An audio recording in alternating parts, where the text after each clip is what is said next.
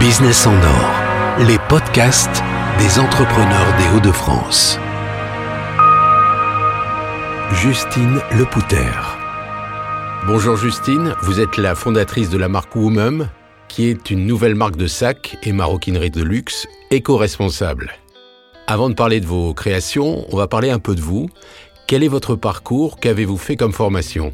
Bonjour euh, Benoît et merci déjà de, m'écouter, de m'accueillir dans ce podcast. Euh, c'est un parcours pour moi assez tumultueux. Euh, la marque reprend un peu tous les codes de ma vie puisque je suis passée par plusieurs réorientations. Donc j'ai toujours aimé peindre, écrire, dessiner, très artistique dans l'âme. Seulement après avoir fait les beaux-arts et les arts appliqués, j'ai pas réussi à rentrer dans la section design de mode qui était prévue pour moi. S'en est enchaîné une réorientation totale où euh, j'ai travaillé pendant un an dans la vente en me demandant qu'est-ce que j'allais faire puisque les écoles, les concours ne menaient à rien. Euh, je finissais par faire le deuil de cette vocation qui était pourtant viscérale chez moi.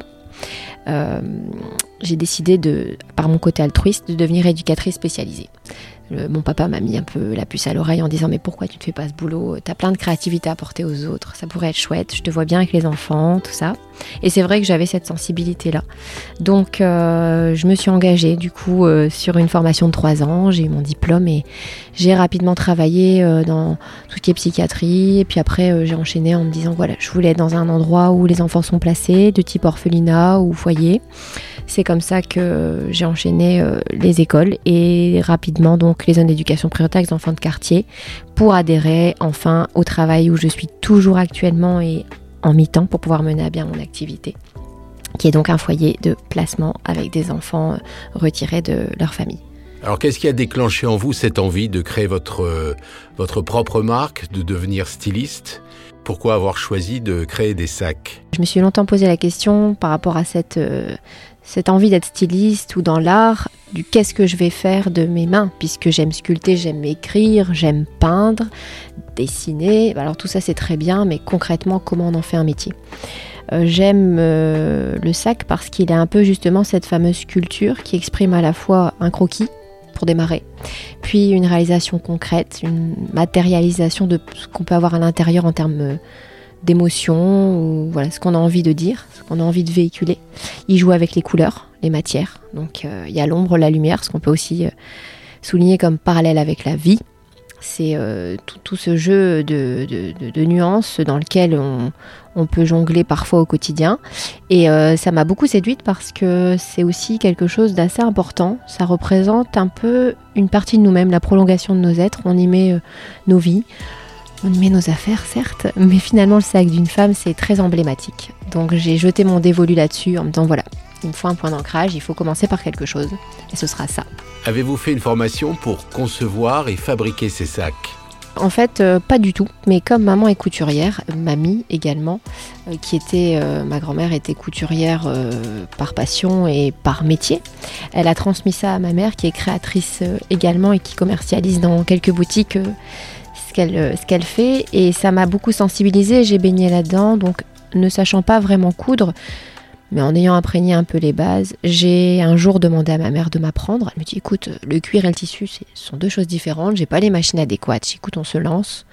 Tant pis, on va prendre euh, des cuirs assez fins. On va se débrouiller, mais je veux créer un sac. Et c'est comme ça que j'ai mis au monde le premier. Et petit à petit, elle a lâché prise. Elle m'a laissé faire euh, totalement très rapidement aussi les autres. Et elle a été surprise par l'aisance et l'inspiration que j'avais. C'est comme ça aussi que j'ai enchaîné une cinquantaine de modèles qui se sont vendus euh, tout de suite avec des chutes simplement que je trouvais. Donc en autodidacte, euh, j'ai pris ce pari et, en me disant voilà, je prends la vague euh, comme elle vient. quelle est la particularité de votre marque? En quoi vos sacs sont-ils différents? Alors l'ADN de la marque, la singularité du projet, utilise des matières recyclées. Et par là, euh, je, vais, je vais me dissocier de tous mes concurrents puisque je raconte une histoire au travers de ces sacs. Je vais au-delà d'un simple produit. Je vais chercher des matières recyclées.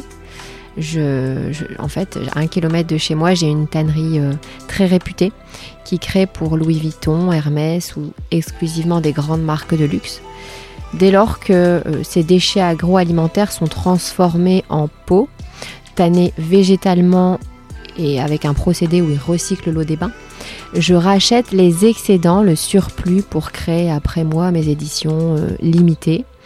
On est proche de l'ordre donc de l'unique, puisque parfois il y a deux ou trois modèles seulement dans une telle ou telle couleur. Euh, voilà pour la gamme cuir, qui est donc euh, une qualité de, matière très importante à un prix accessible. Et à l'intérieur, j'utilise des bouteilles plastiques recyclées, puisque je suis très sensible à ce qui se passe dans l'environnement, à notre surconsommation de plastique. Et donc il y a à peu près trois bouteilles plastiques par sac, tout en ayant encore une fois une matière un peu cotonneuse, soyeuse, qui est très qualitative. Ensuite, il y a une gamme vegan, puisque je pense que c'est dans l'air du temps et je suis également très sensible à la cause animale. Donc, euh, outre le fait de recycler des déchets agroalimentaires, j'ai quand même développé une gamme vegan qui utilise du fruit. À Bolzano, en Italie, on recycle les pépins, trognons, pelures après avoir fait des jus et, confitures pour les producteurs locaux. On les broie, on les mélange à un soupçon de polyuréthane et ensuite, après avoir enduit sur une toile de coton, on crée ce qu'on appelle l'apple skin. C'est du cuir de pomme, c'est du fruit qui résiste à l'abrasion, qui ne demande aucun soin imperméabilisant. C'est très futuriste, incroyable. Et au niveau visuel, c'est bluffant avec le cuir véritable. C'est l'alternative du moment. Et c'est euh, aussi ce qui a été un coup de cœur pour moi. Donc le modèle Louise, par exemple, est fait euh, à 100% euh, avec du fruit que je viens ensuite peindre à la main. Il y a également le Suzanne qui existe en couleur bleue, qui est fait par, avec de la pomme. C'était très très important d'utiliser pour moi donc des matières recyclées. Les métaux sont de qualité, zamac, plaqué or, acier inoxydable, laiton. Et ensuite, la petite touche finale, qui rend le sac singulier et le valorise dans le temps, puisque c'est un sac de créateur qui prendra de la valeur. La date de création, le jour, l'année, le mois, est brodée et écrite à l'envers à l'intérieur du sac à main. J'établis ensuite un certificat d'authenticité qui reprend le nom et l'identité euh, de la cliente, ce qui permet euh, de le répertorier comme tel et de le nominer euh, à son nom. Alors quand vous avez commencé à travailler sur ces sacs, c'était des modèles uniques ou directement des, séries? Alors au démarrage, euh, c'était exclusivement des modèles uniques. Et comme ils se vendaient tout de suite et qui plaisaient énormément, je voulais voir le projet plus grand, j'ai voulu y croire. Et donc euh, c'est comme ça que j'ai fait appel à un atelier. J'ai eu du mal à trouver le bon, mais j'ai rapidement trouvé une entreprise familiale avec euh, père, mère, fille, enfin voilà, plein de valeurs sympas dans le, en Flandre qui rejoignent du coup toute la logique de ma marque. Et c'est eux qui créent, donc ces artisans à mes côtés, les prototypes que j'ai mis en place, à savoir Suzanne, Louise, Hélène et Margaret, donc qui portent le prénom de femme tous les quatre. Aujourd'hui, vous avez déjà un réseau de distribution? Oui, alors c'est quelque chose que je n'avais pas encore envisagé jusqu'à présent, puisque je le faisais à mon rythme, avec mon travail, ma, vie de, mère et, euh, et Instagram. Ça fonctionnait, mais à une cadence que je trouvais un peu légère. Je voulais aussi concrétiser ça. Donc j'ai démarché euh, simplement, en fait, j'ai proposé ma candidature au printemps et, ça a été accepté. Le printemps à Paris a donc fait rentrer euh, ma marque et euh, je suis présente dans leur boutique au Printemps Nation et aussi présente sur le site du coup du printemps officiel. Donc là, ça fait à peu près un an que vous avez démarré. Voilà, ça va faire un an. En février, j'ai breveté la marque, déposé euh, vraiment euh, de manière officielle et euh, lancé le premier modèle qui s'appelle le Suzanne, donc qui porte le prénom de ma grand-mère, en fin février de l'année dernière 2023. Ce qui m'a permis après aussi en mars, avril de lancer le Louise, Hélène et le Margaret. Avez-vous été aidé pour créer votre marque? Alors au démarrage, pas du tout. Euh, pour préparer ce projet, donc euh, début d'année passée qui a, vu le jour, euh, je suis passée par un an et demi auparavant très compliqué, où j'ai dû jongler entre, je veux dire, beaucoup d'épuisement parce que j'allais toquer aux portes de personnes qui, me, qui ne m'aidaient pas, qui ne me tendaient pas la main, des concours aussi que j'essayais de, de mener pour avoir des fonds et lesquels j'avais euh, jamais gain de cause. Euh, c'était très très compliqué. C'est vrai qu'il faut dire ce qui est. Il faut bien commencer quelque part, mais euh, les débuts sont difficiles parce que personne ne vous tend la main, personne n'a envie de de, vous dire qu'il vous aidera, parce que vous ne valez rien, il faut dire les choses comme elles sont. Donc euh, il faut se débrouiller et que tout vienne par soi-même. C'est la, meilleure des, solutions et des revanches. Donc c'est ce que j'ai fait, mais forcément ça demande beaucoup de ressources. Je comprends aussi que d'autres abandonnent, parce qu'il y a un moment donné, et mille fois, et je le ferai encore certainement, j'ai eu envie de tout lâcher et autant vous dire que le lendemain, je reprenais deux fois plus. Donc, euh, mais euh, par la suite, effectivement, quand je suis passée après toutes ces épreuves, ou même ma santé finissait par lâcher elle-même, parce que j'étais vraiment. Euh, c'était pas tant la, fatigue physique et de tout ce que je faisais, c'est le fait de ne pas avoir de, de solution. J'ai vraiment la capacité de quand je suis passionnée de outrepasser la faim, la fatigue. Enfin, je le ressens pas du tout et je, je me surprends à réaliser des choses vraiment euh, qui, qui, dépasse une énergie que je pourrais imaginer en 24 heures. Mais là, c'est le fait euh, que tout soit en vain, que tout ne, ne, débouche sur rien de concret, euh, que ce soit des refus, de l'ignorance, des portes qui se claquent. Et en fait, ça, c'est très épuisant. Et c'est à ça qu'il faut tenir. C'est vraiment à cette frustration du ah, mais quand? Quand ça marchera, quand je pourrai dire ok, euh, la machine est en route, et en sachant que jamais rien n'est acquis. Donc ce qui, est, ce qui sera aujourd'hui ok, il faudra le réinventer demain. Donc euh, oui, à ce moment-là où j'ai failli tout lâcher, je me suis accrochée une dernière fois et là j'ai rencontré des personnes incroyables. J'ai le hasard ou bonne étoile, je ne sais pas comment on appellera ça, en tout cas a mis sur mon chemin euh, vraiment des personnes, des événements qui ont fait que tout s'est débloqué petit à petit. En tout cas, beaucoup de choses. Et euh, ce soit des, gens de proximité ou des parfaits inconnus sont venus m'aider. Et là, m'ont tendu la main et, m'ont donné plus que d'autres qui sont dans mon entourage ne m'auraient jamais donné. Aujourd'hui, il y a beaucoup de jeunes qui aimeraient bien se lancer, créer une entreprise, être entrepreneur. Avec le recul et les difficultés que vous avez peut-être rencontrées, quels conseils vous pourriez leur donner à ces jeunes? J'ai jamais été autant admirative euh, des personnes qui ont abouti dans l'entrepreneuriat parce que je ne me rendais pas compte à quel point ça nécessitait des ressources humaines euh, importantes. On sous-estime vraiment ce que ça représente. Je pense qu'il y a même des moments où j'ai rêvé de retourner dans ce statut d'employé et j'étais contente d'être en mi-temps encore parce que ça me soulageait. parce que je trouve ça incroyable. Et en même temps, l'entrepreneuriat, j'ai envie de dire à ces jeunes que c'est l'histoire de la vie. Donc, survivre à toutes les montagnes qu'on va traverser, c'est finalement apprendre la vie parce que c'est ça, parce que la main, on nous l'attend pas toujours, même bien souvent quand on en a besoin, jamais. Parce qu'il faut aller chercher tout le temps en nous-mêmes nos propres ressources, les créer ou les réinventer et que tout ce qu'ils vont apprendre, aussi dur seront les leçons, pardon, euh, ça sera salvateur pour autant leur projet que leur propre personne vont grandir euh, à une vitesse fulgurante et évoluer et un jour se surprendre justement à mettre peut-être au monde bien plus que ce qu'ils n'avaient au départ choisi d'entreprendre. Quels sont les objectifs que vous vous êtes euh, fixés pour les mois à venir? Qu'est-ce qui pourrait faire que votre marque euh, explose? Mais je vous avoue que j'ai quitté l'année en me disant euh, voilà c'était super, t'as pas chômé, euh, j'ai un peu fait le point et j'avais écrit donc j'ai écrit mon livre, j'ai commencé cet été en voulant le terminer fin d'année absolument. Je l'ai rendu le 30 décembre donc ça va, j'ai respecté mon timing. Ça a été une passion aussi pour moi, je l'ai illustré aussi à la main. J'explique donc tout le périple de la marque, mais aussi un peu de la vie, puisque finalement ça rallie un peu le parcours de, mes différentes professions et de ce que j'ai traversé. Encore une fois, je fais tout le parallèle avec l'entrepreneuriat et, la vie réelle, qui est finalement un, miroir de ce qu'on peut, peut vivre. Et euh, j'ai donc concrétisé aussi le projet des boutiques, et je me suis dit, vraiment pour que ça explose, ce serait la rencontre la personne qui euh, permettrait d'avoir la visibilité que je n'ai pas aujourd'hui. Parce que même si ça fonctionne, euh, la visibilité est moindre. Je, voudrais un claquement de doigts. Je voudrais en fait que la marque de sac à main que j'ai créée prenne une toute autre dimension, parce que c'est ce que j'essaye de faire, qu'une simple marque de mode. Je veux vraiment qu'il y ait un projet euh, incroyable, humain, et du jamais vu qui se crée derrière.